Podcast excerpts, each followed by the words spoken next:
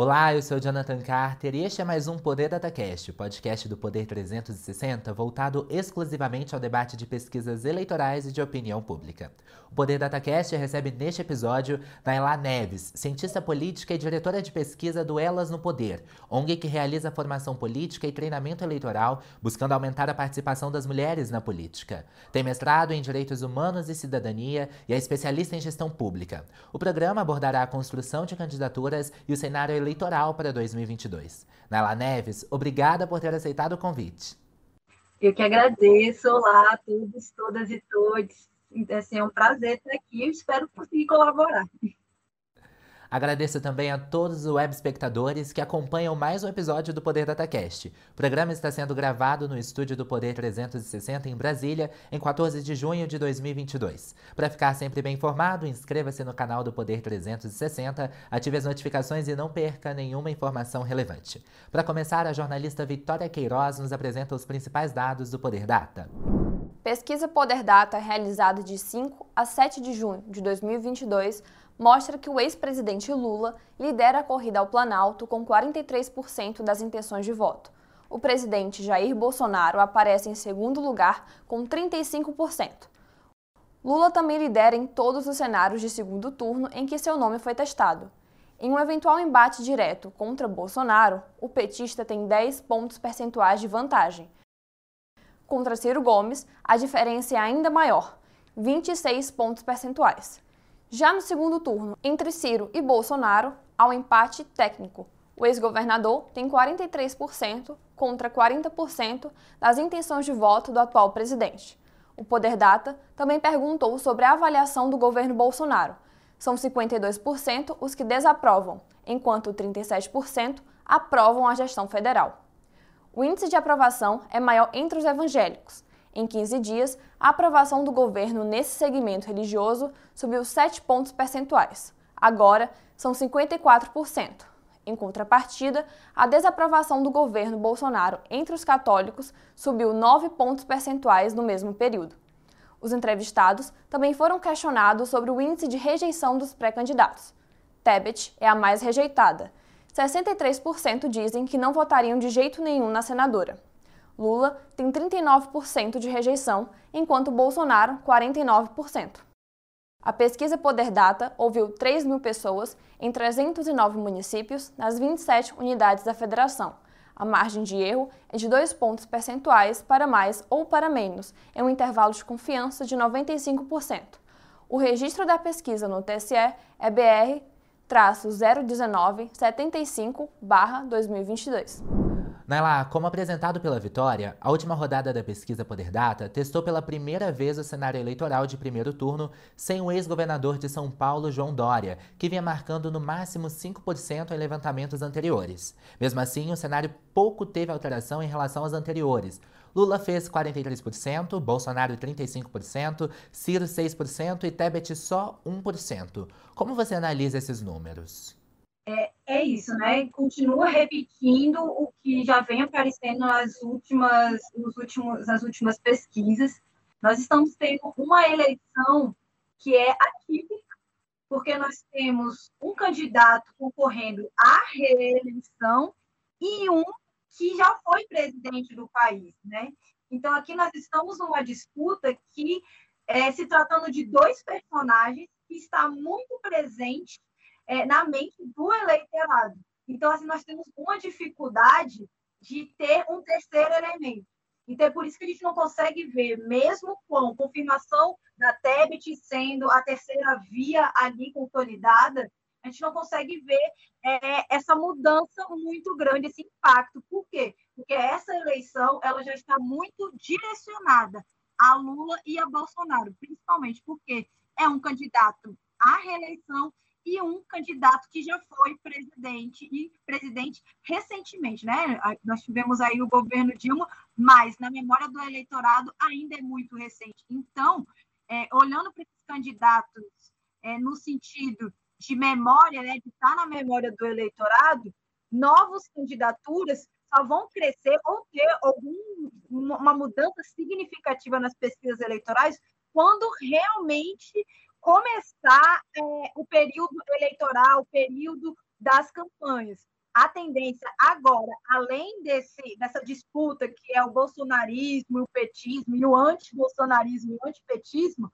é que é, tanto o Lula quanto o Bolsonaro eles continuem com essa com essa tendência de, de, de permanecer esses números, né? Eles estão, a gente consegue perceber que eles estão variando apenas na margem de erro. E aí, mesmo com mudança de novos personagens entrando, decidindo, é, os partidos decidiram oficialmente suas pré-candidaturas, não está ocorrendo uma mudança para esses dois, porque é isso. Os dois já estão aí, já são conhecidos e ainda tem essa disputa que é um pouquinho histórica entre os dois. Então, a tendência é as pesquisas continuarem assim. Nela, logo depois de perguntar sobre o primeiro turno, o Poder Data questionou os entrevistados sobre a possibilidade de alterarem o voto até outubro. E 82% disseram que já tinham certeza do voto. Em abril, essa taxa era de 73%, ou seja, as pessoas estão mesmo mais decididas. Você avalia então que o cenário já engessou? Tem alguma possibilidade de mudar? Então, é, pesquisas intenções de voto. Até o momento, a tendência é ser isso mesmo. Existe uma possibilidade, a partir do momento que comecem as campanhas, e principalmente as campanhas negativas, um contra o outro, que isso oscile um pouco. Oscile um pouco. Mas a tendência é continuar mesmo. É, é continuar entre os dois e aí nessa disputa da margem de erro a probabilidade também é que durante as campanhas que a gente sabe que aumenta também muito as investigações jornalistas, as análises do governo, saem muitos dados, é que podem ocorrer alguma notícia, é, algo, principalmente aqui no Brasil, que se disputa muito essa, é, é, a pauta da corrupção, então alguma denúncia é, direcionada a alguns dois que pode fazer oscilar um pouquinho a mais. Mas a tendência é que sim é, esse eleitorado que está aí com essa memória de governos anteriores, ou seja, tanto o governo do Bolsonaro, que é mais recente, quanto o governo de Lula, que é um pouquinho mais atrás, é de eles estarem já fixos nesses, é, é, é, nesses nomes. E a gente pode ver também que aqueles que, que têm mais tendência né, a mudar de votos são exatamente os eleitores do Ciro Gomes. O dele é que, é que tem uma margem mais ou menos de 30, 32% aí, de, de tenderem a uma mudança. Porque é isso. Ele não, ele não esteve no governo, ele ainda não está no horário eleitoral de campanha, então ainda se, é possível se mudar o voto. Mas Lula e Bolsonaro, que já tem essa memória de governos anteriores, já tem essa disputa de, de um eleitorado fixo, né, de um eleitorado fiel, a, a, a, probabilidade de mudar esses dados é apenas com uma grande denúncia, com um grande escândalo e talvez a, é, o ativamento da memória de casos de corrupção antiga, um contra o outro, durante o período de propaganda eleitoral.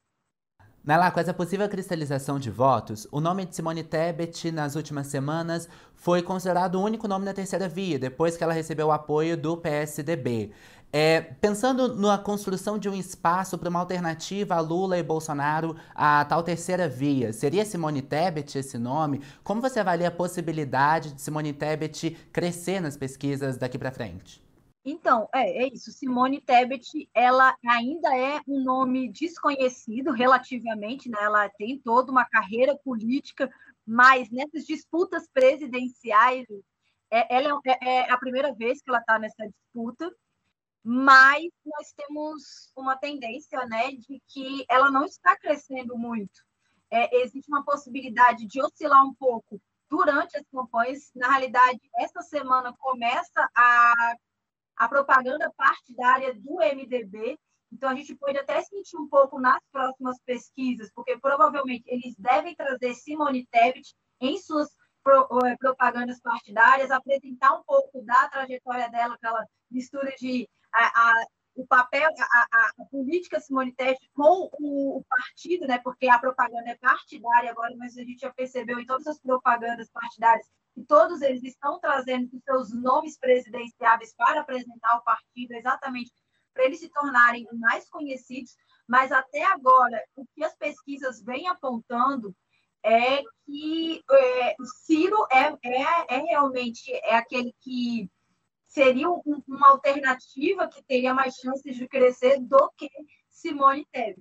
E aí a gente pode até ver nas intenções de votos que até o André Janones, que também é um nome desconhecido, ele tem mais, ele tem mais intenção de voto do que ela. Isso porque ele usa de uma estratégia das redes sociais.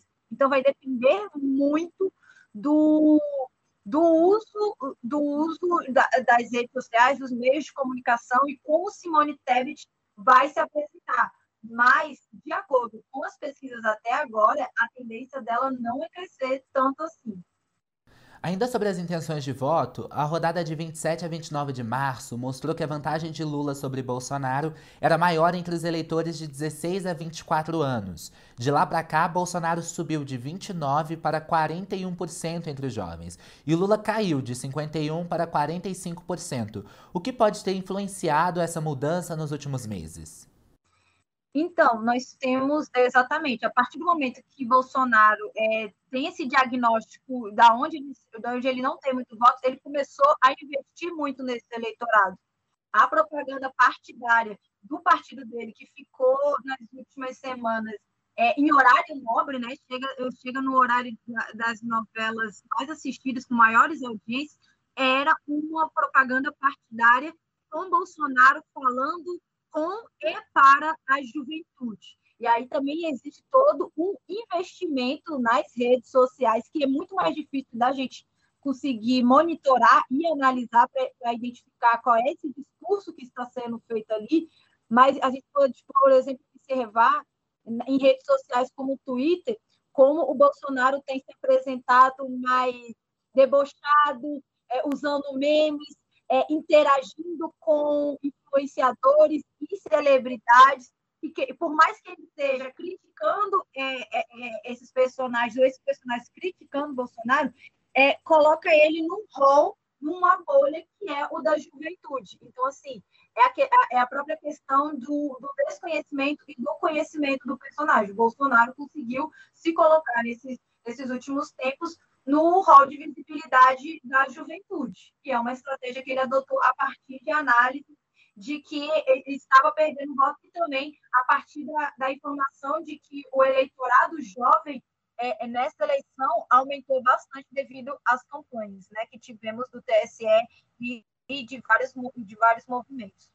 Essa rodada da pesquisa mostra que a reprovação do governo pode estar declinando devagar. Ela era de 56% há um mês, 54% na rodada de 22 a 24 de maio e nesta rodada está em 52%.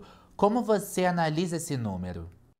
Novamente, nós, nós tivemos a questão da propaganda partidária do PL nesse, nesses últimos tempos. E ali se foi apresentado é, a, o Auxílio Brasil.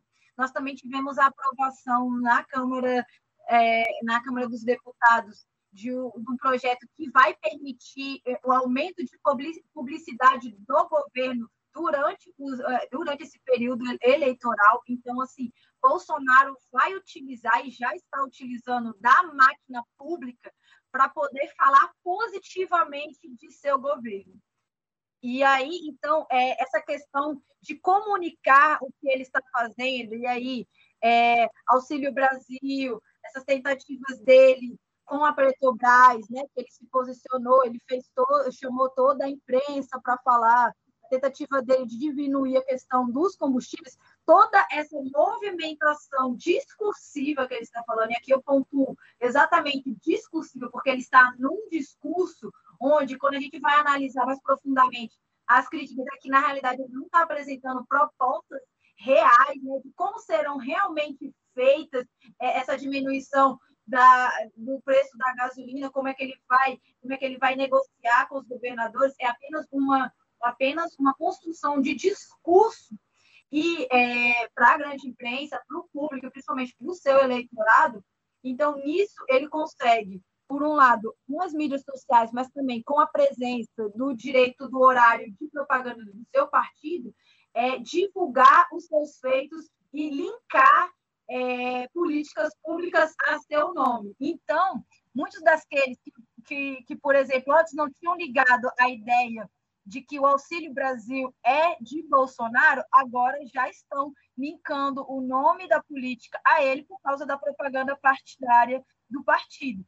Então, aí a gente começa a ver uma oscilação na avaliação do governo. É isso, ah, aquela política pública é, é do Bolsonaro, então o governo dele não é tão ruim assim. Porque é isso, a percepção do eleitor é a partir das informações que ele tem, a partir do que ele está vivendo e a partir da informação que ele recebe. Então, assim, nos, nos últimos tempos nós estamos tendo uma enxurrada de propaganda do governo e também uma de propaganda partidária do partido do Jair Bolsonaro, linkando positivamente políticas públicas é, boas, né, relativamente boas, ao nome do candidato. Então, aí é por, é, a, a tendência é de dessa oscilação do governo. O Poder Data cruzou os dados de aprovação do governo com a identificação religiosa dos entrevistados. Entre evangélicos, a aprovação ao governo cresceu 7 pontos percentuais em 15 dias. Em contrapartida, a desaprovação do governo Bolsonaro entre católicos subiu 9 pontos percentuais no mesmo período. Ao que pode ser atribuído esse crescimento? Então, é o, o eleitorado evangélico, ele, na realidade, a gente, a, a gente olha para ele de uma forma até diferenciada porque a gente tem no Brasil uma tendência ao voto de cajado, que é a influência de lideranças religiosas desses segmentos de indicarem né, é, a quem o, os seus fiéis devem votar. Então, por mais que tenha uma percepção, acesso à informação, é, a liderança, que é de quem essa, essa, esse, esse eleitorado, principalmente evangélico, tem maior confiança, tem uma tendência a votar no Bolsonaro. A gente, a gente acompanhou durante todo o, né, esse governo do Bolsonaro a ligação dele com as, as igrejas evangélicas, com os pastores, né, a própria bancada evangélica ali sendo fortalecida. Então, nós temos uma tendência da percepção desse eleitorado evangélico, é, sobre Bolsonaro ser, ser um pouco distorcida por causa dessas lideranças. E isso não é só nesse, no governo Bolsonaro. Essa questão do voto do cajado já é já é uma questão histórica no Brasil, então é por isso que a disputa desse eleitorado é uma questão de negociação de todos os governos. Quem quiser governar o Brasil tem que saber dialogar com as lideranças é, evangélicas, porque elas têm, sim, muito poder sobre seus fiéis. Né? Então, assim, é uma disputa muito grande.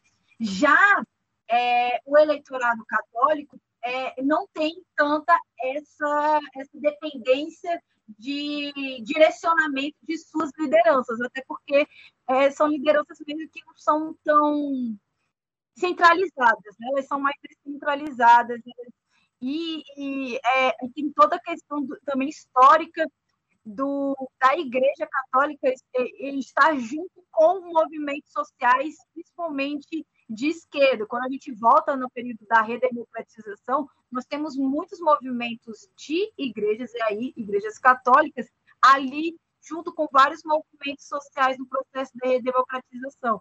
Então, então existe uma questão até mesmo histórica de, de diálogo da, dos segmentos católicos com os movimentos mais à esquerda, que, consequentemente, também estão mais ligados a partidos de esquerda. Naila, estamos a menos de quatro meses das eleições e a dois meses das campanhas eleitorais, e pouco se sabe sobre o que efetivamente cada pré-candidato deve fazer em um eventual governo. Para os candidatos, quais são os pontos importantes para não deixar de fora na construção dos planos de governo? Então, é, esse ano, e aquilo é o que as pesquisas já apontam, o ponto principal vai ser o ponto econômico. Nós passamos por uma pandemia, a percepção do eleitorado é, sobre a questão financeira está muito maior, assim como também a questão da saúde pública e da educação também mas aonde a gente, como a gente já está se recuperando e saindo do distanciamento, ou seja, estamos saindo é, daquelas barreiras maiores né, que estávamos tendo na, é, da saúde da educação, a percepção agora maior que ficou de todo esse processo é a questão do desemprego, é, em questão, é a questão da inflação. Então, o plano de governo de todos vai ter que focar nisso, porque é isso que o eleitorado mais vai cobrar. Se bate muito na tecla da pauta dos costumes, né, que normalmente são costumes, mas os costumes ficam em segundo plano a partir do momento que a gente está com fome, a partir do momento que a gente está desempregado. Então, o ponto principal e o que, tá, e que todas as pesquisas também estão mostrando é que o foco tem que ser na economia. O foco tem que ser em diminuir a inflação, de gerar mais empregos, porque é isso que a população mais vai demandar. E aí eu acho que é uma questão mesmo também do, do, desse plano de governo ser didático, desse plano de governo é, ser acessível para a compreensão do eleitorado, porque não adianta também criar, é, falar vários conceitos, falar vários planos mirabolantes se o eleitorado não estiver compreendendo que aquele, aquele fundo que estão criando, que aquela, aquela negociação que estão fazendo, no final irá impactar numa geração de emprego. Então, assim, o principal dos planos de governos tem que ser a questão econômica. No último mês, o Poder 360 mostrou que o Brasil tem a quarta maior inflação do G20 e que a renda média do brasileiro é a menor em 10 anos. Como que os programas sociais devem entrar nas propostas dos candidatos? Então, né, eu acho que um, uma das questões que, que se precisa observar é que é, os grupos mais vulnerabilizados, eles sofrem bem mais. É, são as mulheres negras que, que proporcionalmente pagam mais impostos, né? São elas que também é, têm os menores salários quando a gente pensa em desempregos. Então, é, políticas sociais, as, os programas, eles têm que ser pensados para é, a vulnerabilidade desses grupos. Não adianta a gente falar, por exemplo, de, de que vai fazer uma política e que vai olhar critérios como se todos sofressem igualmente os impactos da inflação, porque isso só vai continuar fazendo uma política ineficaz. Os programas sociais, nós tínhamos uma das questões do Bolsa Família ter o, o sucesso que era, era esse olhar, por exemplo, de quem, de quem né, a, a, controlava ali o recebimento é, da política eram as mulheres, porque baseado em dados de que as mulheres são as maiorias de chefes de famílias de grupos desses grupos mais vulneráveis, que é exatamente quem demanda mais do Estado é, políticas. Tem a questão mesmo de estar nas escolas, frequências nas escolas. Então, assim, as políticas públicas, elas têm que levar em consideração a realidade da população, a realidade de como as políticas chegam para diferentes grupos e como ela é aplicada para diferentes grupos, exatamente para adequar, porque não adianta tratar como se todos eles recebessem e, for, é, e pudessem utilizar igualmente políticas. É, é exatamente porque a gente fica o quê? Tendo que refazer políticas públicas. Então, é, a questão de investir em políticas sociais é uma questão totalmente econômica, querendo ou não, porque é uma geração de qualidade de vida e de condição mínima de vida para a maior parte da, da, nossa população, que é aquela que está em situação de vulnerabilidade. E aí é preciso olhar a, a interseccionalidade dessas vulnerabilidades, de, de todas as possibilidades, exatamente para que essas políticas elas possam realmente garantir que as pessoas saiam dessa situação e não precisem mais é, demandar tanto do governo. Aí, conseguindo diminuir questão de gastos e recursos do governo e ele podendo direcionar esses gastos para outras áreas também são muito emergenciais. E aí a gente pode citar a saúde e a educação também, que são fundamentais, né? E é isso, todas as políticas, querendo ou não, elas estão independentes uma das outras, e precisa ter esse olhar, que se olha como se fosse cada uma numa caixinha, é, acaba tendo que refazer políticas, tendo muito mais gastos e fazendo um investimento que é muito maior do que precisaria, sendo que poderia ser muito bem planejado, muito bem investido e, e aí garantir uma qualidade de vida melhor. Naila, a ala acadêmica da campanha Lula-Alckmin já divulgou uma prévia do plano de governo do pré-candidato petista, com uma parte específica dedicada a direitos das mulheres e das minorias sociais. Como você avalia que essa parcela da população vai influenciar não só nos planos de governo, mas também nas campanhas e na própria eleição? Então, eu acho interessante a gente olhar para essa eleição. Essa eleição é, ela, ela tem novas normas eleitorais. Nós tivemos muitas mudanças de resoluções do TSE.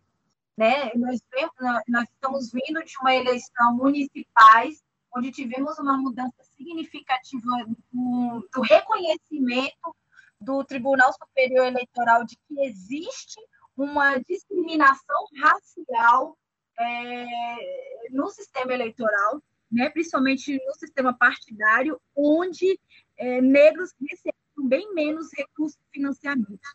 Isso significa que, é, é, é, que a percepção da desigualdade racial e aí também a percepção da desigualdade de gênero está muito mais presente é, na nossa população desde essas eleições é, municipais e que essa pressão ela só vem aumentando, chegando nessas eleições nessas eleições, uma coisa que a gente pode perceber é que, por exemplo, nós temos mudanças de para se tirar o título de eleitor. Esse ano a gente pode tirar o título de eleitor de forma online.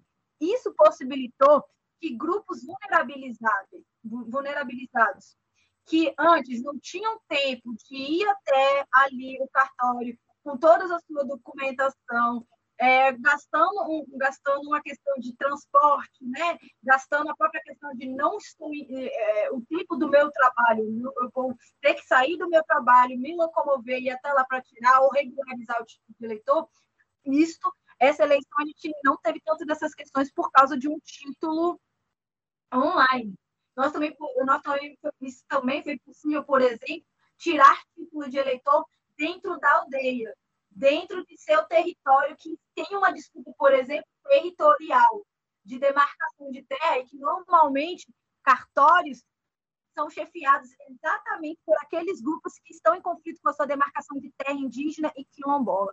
Então, é interessante a gente observar isso, porque quando a gente olha, a gente ainda não temos os dados né, do eleitorado e o TSE ainda não disponibiliza é, é, critérios étnico-raciais do eleitorado, na realidade, vai começar a partir desse ano, porque é isso, a provocação da, da, das eleições municipais provocou o TSE para essas questões raciais. E a partir desse ano, os novos cadastros irão não só é, é, é, pedir questões de, de autodeclaração de indígenas, negros, quilombolas e todas as outras etnias, mas também uma questão linguística desses povos, exatamente para entender as suas etnias e quais etnias estão votando ou não. Porque a gente fala muito aqui no Brasil que é, nós temos um, um, muitos não votantes, né? É, aqueles que não vão votar, e muitos votos brancos e nulos.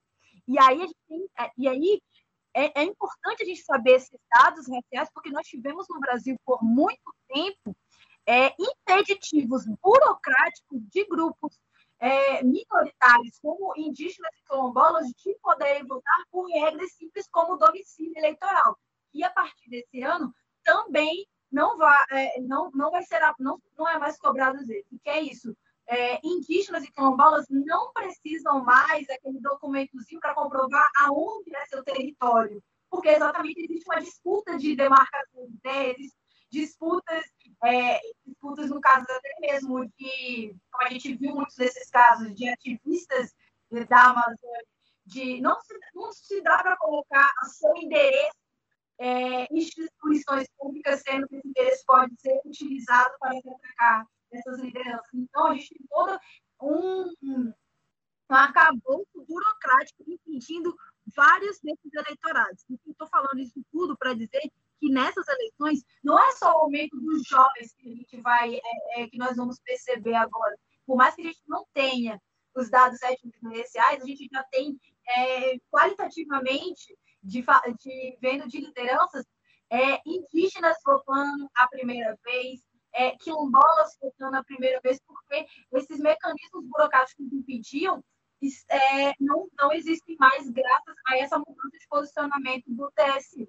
E aí, nós também temos a mudança na norma para o legislativo do peso 2 para votos dados para mulheres e para as negras. E aí, é muito importante a gente dizer que para o presidente, né, para os candidatos a presidenciais, assim como eles influenciam é, para as candidaturas de governadores, de deputados, de senadores, a nível municipal, a nível local, essas candidaturas também influenciam a intenção de voto para os presidenciais. E aí, quando a gente pega toda essa cultura de um eleitorado é, de grupos vulnerabilizados que antes não podiam votar e, e, e nessa eleição tem, tem todo esse arcabouço burocrático que outros impediram retirados. Nós temos a tendência dos partidos de terem é, e investirem em, em, em política, é, em candidaturas femininas e candidaturas negras, também temos aí toda uma questão de discussão racial e de gênero muito mais presente nessas eleições. E isso também vai acabar entrando é, na disputa e nos debates é, presidenciais. E também na busca né, e, na, e na mobilização de votos para esses candidatos a partir das propostas que eles colocarem. Então, sim, tanto qualitativamente candidaturas legislativas que podem fortalecer esses programas, essas candidaturas também podem atrair é, desses femininos é, e negros é, um, um, um, grupo mais qualificado de movimentos sociais, de acadêmicos, a proporem é, qualificarem essas propostas dos presidenciáveis nessa eleição. Nela, e aí pensando nas campanhas, né, ao longo da entrevista a gente falou muito sobre as propagandas partidárias e o período de campanhas efetivamente. Para que servem os debates eleitorais e qual impacto que eles podem ter nas intenções de voto dos candidatos?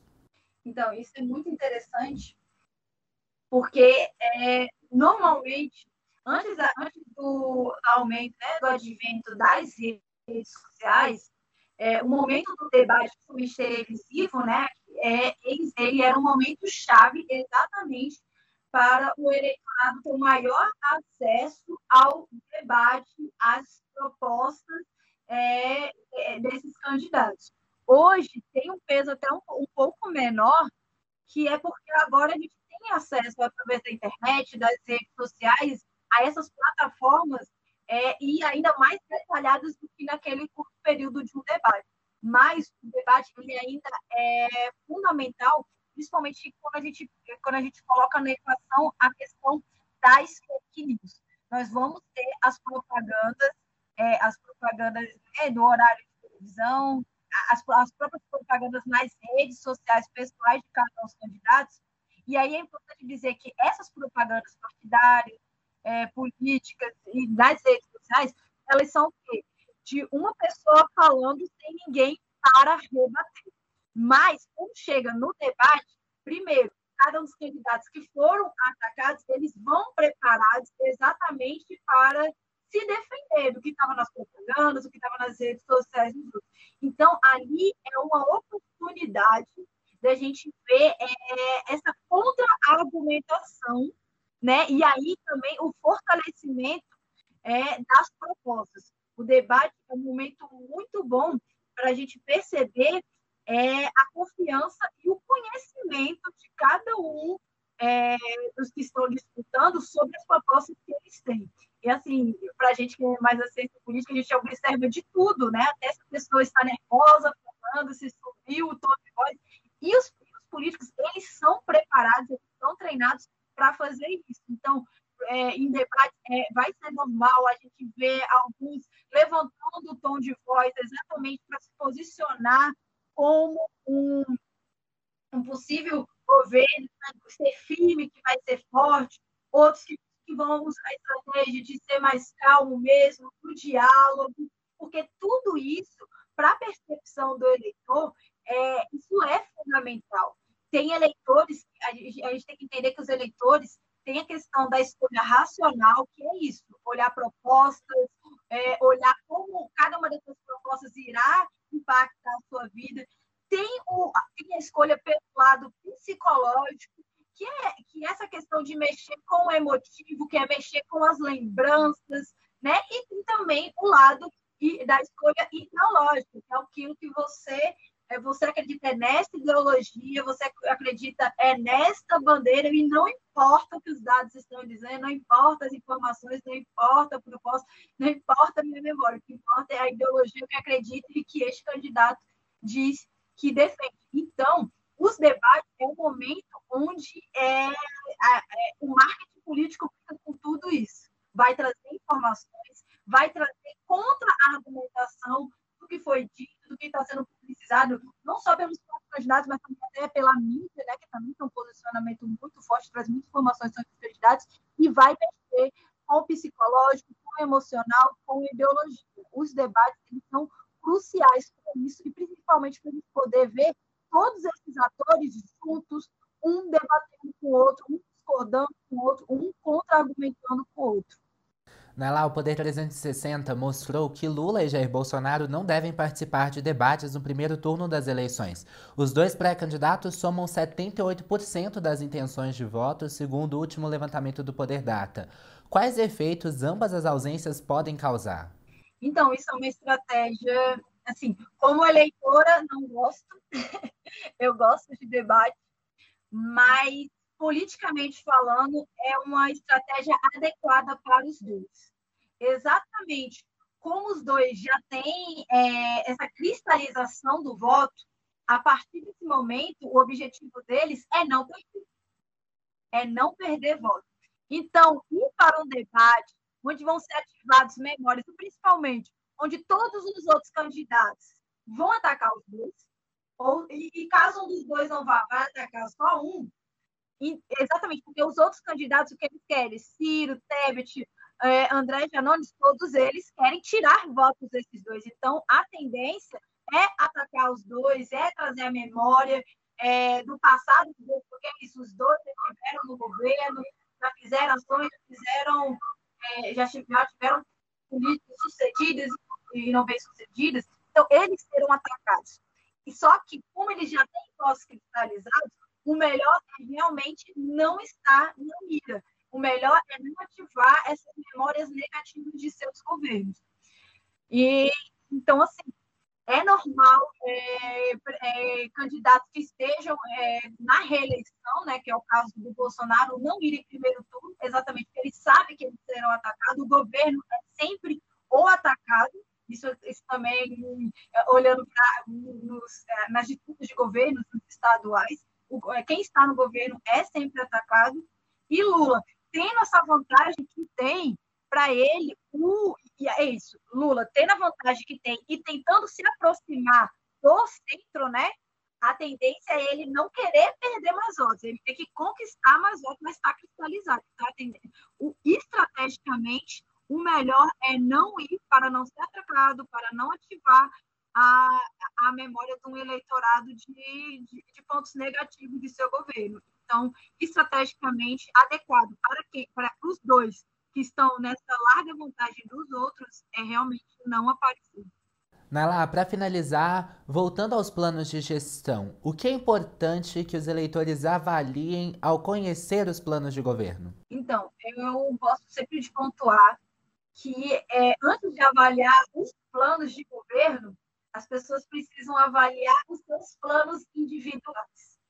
As pessoas precisam identificar é, quem elas são. E aí, é, eu vou me eu vou usar de exemplo. Eu sou uma mulher negra do Centro-Oeste, né? Estou, estou ali na faixa etária dos 30 anos. E, então, o que, o que, impacta na minha vida? Estou procurando emprego, estou procurando é, educação, fazer uma pós-graduação, é, é, questão de saúde, estou tendo acesso à saúde, a questão dos meus pais, os meus pais, como é que está a previdência para eles?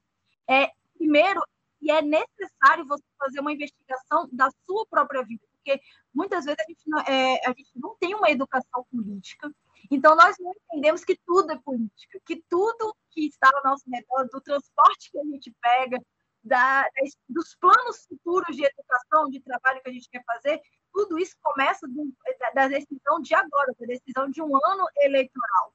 Então, é preciso, antes de mais nada, olhar cada um o que quer, o como, como as coisas te impactam. Eu sei que, como mulher negra, existe uma desigualdade racial na educação, existe uma desigualdade racial na questão de empregabilidade, existe uma, existe uma desigualdade racial na aplicação de uma segurança pública. Então, a partir da minha realidade, que, é, que propostas são adequadas para a minha realidade para que eu possa ter o meu bem viver.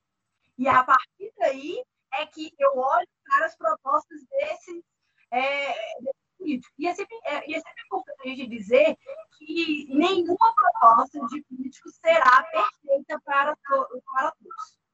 Então, é, é fazer um checklist de é, quem tem mais propostas boas para a minha realidade, para o meu bem viver. Quais, e também, uma outra, uma outra coisa que é extremamente importante é analisar se as propostas que eles estão fazendo realmente competem é, ao cargo que ele está concorrendo.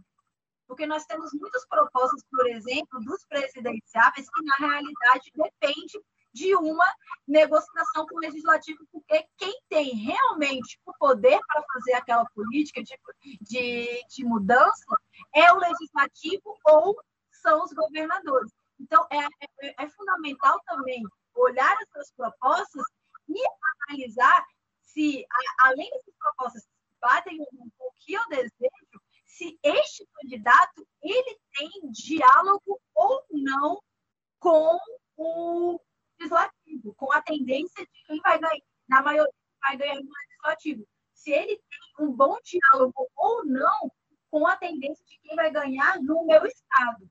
Porque é isso, existem conflitos. Se, se, se quem ganhar para presidente tiver conflitos com o meu governador, tiver conflitos com a maioria do legislativo, não, não, não adianta ter uma, um programa lindo, uma proposta linda. Então, isso tudo para dizer que é importante olhar essas propostas, olhar a partir do que é importante, do seu bem viver, mas é importante também, estrategicamente, saber votar para governador, saber votar para o legislativo, tanto Câmara dos Deputados, câmaras estaduais, quanto o Senado, porque é, todos esses precisam dialogar para que as propostas que eu quero, que eu desejo que sejam realizadas, possam, é, possam ser efetivadas. Porque se eu votar para presidente em um campo ideológico de propostas e votar no legislativo para outro campo ideológico, o que vai acontecer é que um vai barrar o outro e o que eu quero, o que eu preciso, não vai conseguir é, ser executado. Então, é importante a gente pensar que não dá para separar as escolhas de voto. Não dá para separar as análises das propostas e os programas de governo. Tem que olhar os programas de governo dos presidenciáveis, do, dos candidatos aos legislativos, dos candidatos é, a governadores dos estados. E, e eles têm que e, e, eles têm que fazer, eles têm que dialogar, eles têm que se comunicar, porque senão também não adianta nada. E chega ao fim mais uma edição do Poder DataCast. Obrigada, Naila Neves, pela entrevista. Eu que agradeço o convite. O conteúdo do Poder Data não acaba aqui. Acompanhe reportagens sobre os levantamentos a cada 15 dias no jornal digital Poder 360. Não se esqueça de se inscrever no canal e ativar as notificações, assim você não perde nenhuma informação relevante. Obrigado a você que nos escutou e nos acompanhou até aqui. Até a próxima!